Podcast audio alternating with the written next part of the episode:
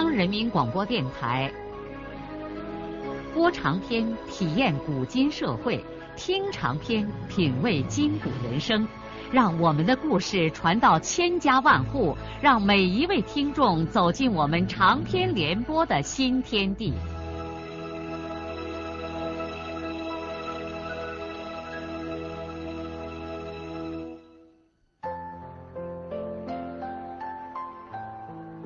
听众朋友，请继续欣赏荣获茅盾文学奖的、由中国文联出版社出版的路遥的长篇小说《平凡的世界》，由李野墨演播。几天以后，孙少安的专场就停办了。他要抽出几天时间，帮助父亲按种他们两家的庄稼。然后还要到罐子村帮助姐姐兰花把籽种下到地里。与此同时，他已经开始筹划扩大砖厂的事情。扩大砖厂少说也得几个月的光景，因此雇佣的河南师傅辞退了这里的工作，到其他的地方另谋生计去了。少安的砖厂突然间沉寂下来，这使双水村的人都感到很奇怪。不久，全村的人才知道，这小子原来是要大闹腾啊！如果要办这么大的企业，那不更需要好多的人手吗？村里头许多的人立刻重新涌上了少安的门，说少安的砖厂扩大以后，无论如何，首先要招收他们干活。少安在口头上先满足了他们的愿望。少安之所以要扩大自己的砖厂，也正是想帮助这些人解决一些困难。出人意料的是，这天下午，少安他二爸孙玉婷也为此而找上少安的门来了。玉婷同志仍然是几年前的那副老样子，一身烂衣服，腰里头系一根破皮带。玉婷费劲儿的。把他那双系着麻绳的踏倒跟鞋拖在脚地上，上了侄儿家干净的小土炕。他接过侄儿递上来的一根纸烟，几口就吸去了一大截儿，然后才开口说：“嗯，听说你扩大砖厂需要好多人手，看能不能叫你二妈也来做个生。我们没一点来钱的地方。”晚上点不起灯，都黑摸着往下睡来。严酷的生活不得不使这位无产阶级革命家也低声下气的来向资本主义求救了。少安说：“啊，这事儿还没个眉目呢，到时候再说吧。”不知不觉的。孙少平在桐城大牙湾煤矿已经下了半年井。半年以来，他逐渐适应了这个新的生存环境，最初的那些兴奋、忧虑和新奇感都转变为一种常规的生活了。他几乎不误一天的工，月月都是上满班，这在老工人中间也是不多的。而和他一块儿来的新工人没有偷跑回家就已经很不错了。这些新工人都是一些有身份人家的子弟，他们很难在这样充满艰险的苦地方长期的待下去。在这半年之中，新工人又逃跑了不少，跑了的人当然也就被矿上除了名，这意味着他们再一次变为农民的身份。有些没有走的人也不好好下井，他们磨蹭着等待自己的父亲四处寻找关系，以便调出煤矿，另找好工作。不时有人放出风声，说他们的某某亲戚在省上或者中央当大官。的确，局里也接到过省上某几个领导人写来的条子，把十几个要求调动的工人放走了。同时，不断有某些县上和乡上的领导人用汽车拉着各种土特产到局里和矿上活动，企图把他们的子弟调回去。这类礼物一般只能使孩子换一个好一点的工种，而不可能彻底的调出煤矿。煤矿的某些领导虽然不拒绝好处，但总不能把手下的工人都放走吧？当然了，孙少平没有这种靠山，他也不企图再改变自己煤矿工人的身份。他越来越感到满意的是，这个工作虽然危险和劳累，但只要下井劳动，不仅工资有保障，而且收入是相当可观的。因为钱对孙少平来说是极其重要的，他要给父亲寄钱，好让父亲买化肥和日常的油盐酱醋。他还要给妹妹寄钱，供养妹妹上大学。除过这些，他得为自己搞一点建设，买点他所喜爱的书报杂志。另外，他还有一个梦想，那就是能为父亲箍两三孔新窑洞。他要把这个窑洞。箍成双水村最漂亮的，他自己今生今世也许不会住进这窑洞了。他只是要给故乡一个证明，证明他孙少平绝不是一个没有出息的人。他要独立的完成这件事情，而不准备让哥哥出钱。这将是他孙少平个人在双水村立的一块纪念碑。正因为这样，他才舍不得误一天的功，他才在沉重的牛马般的劳动中一直保持着巨大的热情。又到发工资的日子了，这是煤矿工人的盛大节日。少平上完八点的班，从井下上到地面，洗了一个舒舒服服的热水澡，就到区队办公室领了工资。他揣着一摞硬铮铮的票子，穿过一楼掘进队办公室黑暗的楼道，出了大门。五月灿烂的阳光晃得他闭了好一会儿眼睛。从昨天晚上到现在，他已经十几个小时没有见太阳了。阳光对于煤矿工人来说，常有一种亲切的陌生感。他睁开眼睛，深深的吸了一口气。他真想把那新鲜的空气，连同金黄的阳光一起吸进他灌满煤尘的肺腑中去。他看见远山已经是一片翠绿了，对面的崖畔上开满了五彩斑斓的野花。这是一个美妙的季节。春天将近，炎热的盛夏还没有到来。少平把两根纸烟接在一起，贪婪的吸着，走回了他的宿舍。眼下这间宿舍里，除过他，只留下了五个人。另外四个人，三个偷跑回家，被矿上除了名；一个走后门调了本县。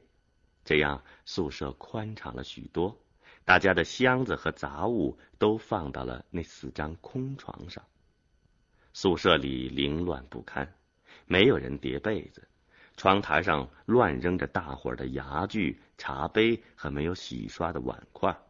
窑中间拉着一根铁丝，乱七八糟的搭着一些发出臭味的脏衣服。窗户上好几块玻璃被打碎了。肥皂盒和盛着脏水的洗脸盆就搁在脚地当中，床底下塞着鞋袜和一些空酒瓶子，唯一的光彩就是贴在个人床头的那些女电影明星的照片。少平已经有了一套全宿舍最漂亮的铺盖，他还买了一顶蚊帐，几个月以前就撑了起来，现在并没有蚊子。他只是想给自己创造一个独立的天地，以便躺进去不受干扰的看书。另外，他还买了一双新皮鞋，皮鞋是工作人的标志。再说，穿起来也真带劲儿。少平回到这个乱七八糟的住处之后，他看见其他人都在床上躺着，他知道，大家的情绪都不好。今天是发工资的日子，每个人都没有领到几个钱。雷区长的话粗，但是说的很有道理。黑口口钻的多，钱就多；不钻黑口口，你球毛也没有一根。在这样一个时刻，劳动给人带来的充实和不劳动给人带来的空虚。无情的在这孔窑洞里互为映照。为了不刺激同屋的人，孙少平尽量克制着自己的愉快心情，沉默的，甚至有些故作卑微的，悄悄的钻进了自己的蚊帐。蚊帐把他和另外的人隔成了两个世界。孙少平刚躺下不久。就听见前边一个人说：“哎，孙少平，你要不要我这只箱子？”少平马上就明白，这家伙已经没有钱了，准备卖掉他自己的箱子，而少平正需要一只箱子。这些人看来很明白少平需要些什么。少平撩开蚊帐问：“多少钱呢？”当然了。要是在黄原，少说你得出三十五块钱吧。咱们在这儿就不说这个话了。木料便宜，你你给个二十块就行啊。少平二话没说，跳下床来，从怀里掏出二十块钱，一展手就给了那个家伙。接着便把这只包着铜角的漂亮的大木箱搬到了自己的床头。在少平搬箱子的时候，这个人索性又问他：“哎，嗯，我那件蓝的迪卡衫，你要不要？这可是我爸从上海出差买回来的，原来准备结婚的时候穿。可少平知道，这个小子只领了十一块钱的工资，连本月的伙食费都成了问题。”这件迪卡衫是这个小子最好的衣服，现在竟顾不了体面，也要卖了。那，你卖多少钱？嗯，原价二十五块。我我也没舍得穿几天，你，你给十八块吧。少平主动的又加了两块钱。便把这件时髦衣服放进了那只刚刚买来的箱子里。这时候，另外一个同样吃不开的人指了指自己胳膊上的蝴蝶牌手表，问少平：“哎，这块表你要不要？”少平愣住了。这个时候，同屋的另外几个人也分别的问少平买不买他们的某件东西。几乎都是他们各自最值钱的家当。所有这些东西都是少平计划要买。现在这些人用很便宜的价钱向他出售这些他需要的东西的时候，他却有点不忍心了。但是他又看出来，这些人都是真心实意的要卖他们自己的东西。以便解决起码的吃饭问题。从他们脸上的神色觉察出来，如果少平买了他们的东西，反倒是帮助了他们了。少平只好怀着复杂的心绪，把这些人要出售的东西全都买下了。一霎时，手表、箱子和各种的时髦衣服，孙少平都应有尽有了。加上原来有的皮鞋和蚊帐，立刻在这孔窑洞里造成了一种堂皇的气势。到这个时候，其他的人也放下了父母的官职所赋予他们的优越架势，甚至带着一种惶愧的自卑，把孙少平看成了本宿舍的权威。哼，这简直叫人难以相信。半年前初到煤矿，孙少平和这些人的差别是多么的巨大。如今生活毫不客气的置换了他们的位置。是的，孙少平用劳动掠夺了这些人的财富，他成了征服者。虽然这是和平而正当的征服，但这是一种比战争还要严酷的征服。被征服者丧失的并不仅仅是财产，而且还有精神的被占领。要想求得解放，唯一的出路就在于舍身投入劳动。在以后的日子里，其中的两三个人便开始上班了。总之，在这一天里，孙少平成了这间宿舍的领袖。他咳嗽一声，别人也要注意的倾听，似乎里面包含着什么奥妙。不用说，这一天孙少平的情绪也特别高涨。他索性利用下午的一点时间，到对面山上转上一圈。直到现在，他还没有抽出时间来到矿区周围去转一转。从今天起，他又倒成晚上十二点的班。转悠一圈以后，他可以直接去下井。少平轻松的出了宿舍，下了护坡路那几十个台阶，沿着马路一直向东，走到矿部大楼前的广场上。这个小广场是矿区的中心地带，类似双水村大队部旁边的闲话中心，商店、门市和小摊贩。大都集中在这一片最大的职工食堂也在广场上面的平台上。食堂上面的第三级平台就是整个煤矿生产的心脏，主井、副井、压风房、选煤楼都在那里。从第三级平台以上就是山坡了，挤满了密密麻麻的黑户，房屋摇动如同蜂巢。从富井旁边伸出来的运送干石的绞车道，几乎在陡坡上天梯一样的矗立而起，把黑户区一劈两半，并在其间一直伸向山顶。山那边，在黄土梁的一侧堆起了黑色的干石山，运输带不断的把这些黑石头传送到这里，日日夜夜哗哗的响个不停。孙少平来到矿部前面的广场上，这里永远是那种熙熙攘攘的景象。下班的单身工人们都端着大老碗，蹲在二级平台食堂外面的水泥楞上，俯视着下面的小广场。另有一些休班的工人无所事事的蹲在这周围，也不知道在观看些什么。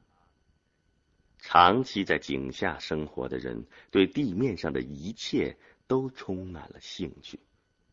如果从矿部大楼里走出来一位女干部，那整个广场便会掀起一阵无声的喧哗。在这个女性寥若晨星的世界里，每一个女人的出现，如同太阳一样的辉煌。少平在广场南侧。走下一道陡坡，来到沟底。沟底的小土台上便是矿工俱乐部。这里每天晚上都有一场电影，常常挤得人山人海。灯光球场就在俱乐部门前。这里是全矿的文化娱乐区。不过白天这个地方很清静。从俱乐部再下一个小土坡，就到了小河边。这条小河叫做黑水河，黑水河名副其实，水流一年四季都是黑的。也许它的源头会是明镜般清澈的吧。但是尽管这样，对于矿工来说，黑水河仍然是迷人的。小河两岸是周围农人们的菜地和一些杨柳树。如今，在五月的阳光下，青枝绿叶油光鲜亮。有一棵年老的柳树，不知什么时候倒在了河上，将另一头搁在了对岸。人们砍去了老树的大枝，树干变成了河上的独木桥。这是一座有生命的桥，它的身上抽出了许多嫩绿的枝条。少平过了这座桥，便向对面的山上爬去。山并不高，但路相当的陡峭，这座小山是矿区的天然公园，人们在节假日都愿意到这里来转悠转悠。少平是第一次上这个山，到山顶的平台上的时候，他才发现这里的确是一个幽静的地方。远处是一片小树林，平台上长满了绿绒一样的青草，点缀着许多无名的小花。孙少平坐在青草地上，向对面望去，大牙湾矿区的全貌一览无余。他震惊而兴奋的看见，他们的矿区原来是如此的气势雄伟。从东往西，五里长的大湾挤满了各种建筑物，山一样的煤堆，大厦一般矗立的选煤楼。火车喷吐着白烟，隆隆的驶过三级平台。他出神的望着他生活着的这个世界，心里不由得生出许多的感慨来。他知道，外面的人很少了解这个世界的情况，他们更瞧不起生活在这个世界里的人。是啊，人们把他们称作煤黑子。炭毛，大部分女人宁愿嫁给一个农民，也不愿意嫁给矿工。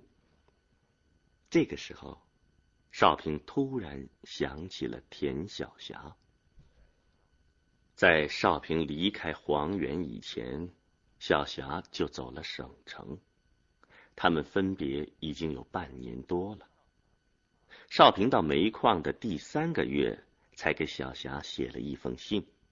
在此之前，少平的一切都处在混乱之中，没有心思顾及其他。从田小霞给少平的回信来看，小霞很快的就在省城干得顺心如意了。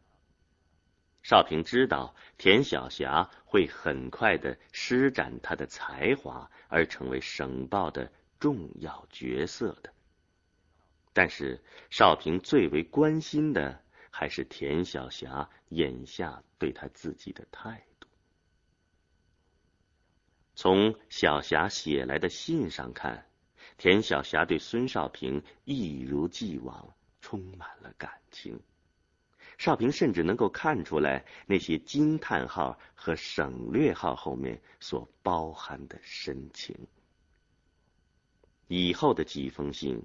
同样如此，因为小霞经常外出采访，这半年来他们之间的通信不像一般的恋人那样频繁。但是那几封信对于孙少平来说就已经足够了。他每每在井下黑暗的掌子面上闭住眼睛，默念着小霞信上的甜言蜜语。孙少平内心无比骄傲的是，生活在他周围的人做梦也想不到，他孙少平一个煤黑子的女朋友，却是省报的记者。如果他孙少平说出这个事实来，恐怕没有人相信。煤矿工人连不识字的女人都难找得下，竟然有省报的女记者来爱你一个黑小子。吹牛皮嘞！有的时候，连孙少平自己也不相信这是真的，总觉得这是一个梦幻。其实，认真的想一想，也许这的确是一场梦幻。是的，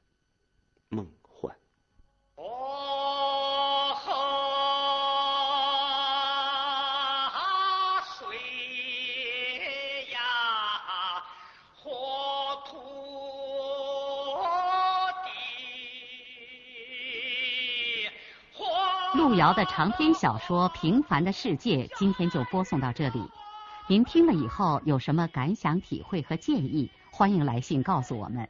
来信请寄中央人民广播电台听众工作部，邮政编码幺零零八六六。请明天继续收听。节目编辑叶咏梅。